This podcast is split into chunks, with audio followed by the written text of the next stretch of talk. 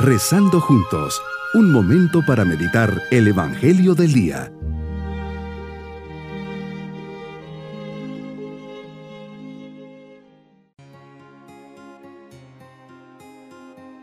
Hoy, primero de agosto, memoria de San Alfonso María de Ligorio, nos unimos a su intercesión y al ejemplo de su vida.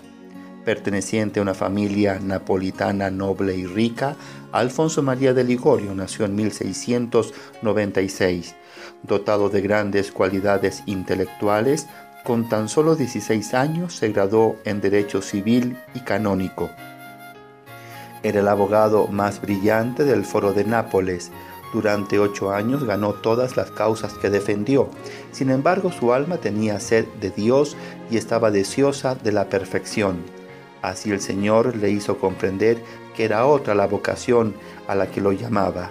De hecho, en 1723, indignado por la corrupción y la injusticia que viciaban el ambiente que lo rodeaba, abandonó su profesión y con ella la riqueza y el éxito, y decide convertirse en sacerdote, a pesar de la oposición paterna.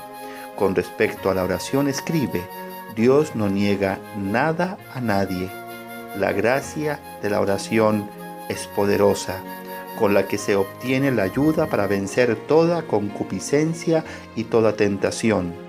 Y digo, replico y replicaré siempre, durante toda mi vida, que toda nuestra salvación está en el rezar. De aquí su famoso axioma, quien reza se salva estimado por su bondad y por su celo pastoral, en 1762 Alfonso fue nombrado obispo de San Agata de Igoti, ministerio que dejó en 1775 por causa de las enfermedades que sufría, por concesión del Papa Pío VI. El mismo pontífice en 1787 exclamó al recibir la noticia de su muerte que se produjo con mucho sufrimiento y exclamó, era un santo. Y no se equivocaba, Alfonso fue canonizado en 1839 y en 1871 es declarado doctor de la Iglesia. Meditemos en el Evangelio de San Mateo capítulo 13 versículos 36 al 43. Has contado la parábola de la cizaña sembrada en el campo. Llega el momento en que despides a la multitud y te vas a casa con tus discípulos. Ellos te piden que les expliques la parábola de la cizaña sembrada en el campo.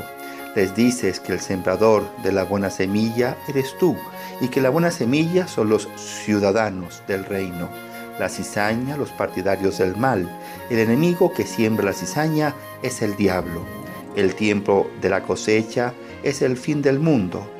Al fin del mundo enviarás a tus ángeles para arrojar al infierno a todos los malvados y que han inducido a otros al pecado. Y los justos brillarán como el sol en el reino de tu Padre. Ellos alcanzarán el premio eterno del cielo. Señor, en tus palabras nos enseñas que en el fin del mundo habrá un juicio.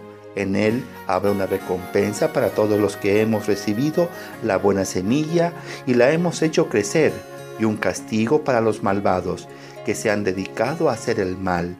Lo que me dices me da tranquilidad, pues tú tendrás la última palabra y cada uno recibirá su paga según lo que haya hecho. Cada uno tendrá que responder de sus propios actos. El mal no vencerá jamás y el bien saldrá victorioso. Tus palabras me llenan de esperanza y de una santa paciencia que todos necesitamos para enfrentar a las personas que nos hacen el mal. Los justos brillaremos con el sol en el reino de tu Padre. Señor, te lo pido, no permitas que me separe nunca de ti y que sea digno de tu reino. Señor, eres omnipotente y amas a tus criaturas, pero has querido sentir necesidad de que nosotros nos prestemos a colaborar contigo, a luchar con inteligencia, con sagacidad y sobre todo con diligencia por la extensión de tu reino. Me tengo que dar prisa, que el tiempo se me va. Me pregunto delante de ti, ¿cómo uso yo este tiempo que me has dado?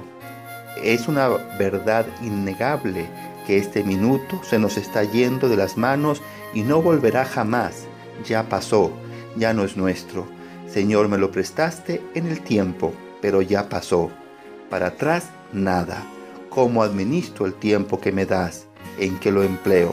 ¿De cara a mis preferencias, al mundo, o de cara a ti y a tus intereses? El bien de los demás por encima de mí mismo. Hoy Señor me comprometo a rezar y hacer un acto de reparación por todas las personas que hacen el mal, especialmente por aquellos que han cometido o están programando actos de terrorismo, la matanza de niños inocentes desde su concepción. Pido por sus almas. Mis queridos niños, Jesús nos dice que Él siempre pone en nuestro corazón semillas buenas, pero que el mal a través del demonio pone las semillas malas. Tenemos la certeza que siempre el bien vencerá al mal y que Diosito con las semillas buenas vencerá al demonio con sus semillas buenas. En la medida que cultivemos las semillas buenas, Dios estará contento con nosotros. Y nos vamos con la bendición del Señor. Y la bendición de Dios Todopoderoso, Padre, Hijo y Espíritu Santo, descienda sobre nosotros. Bonito día.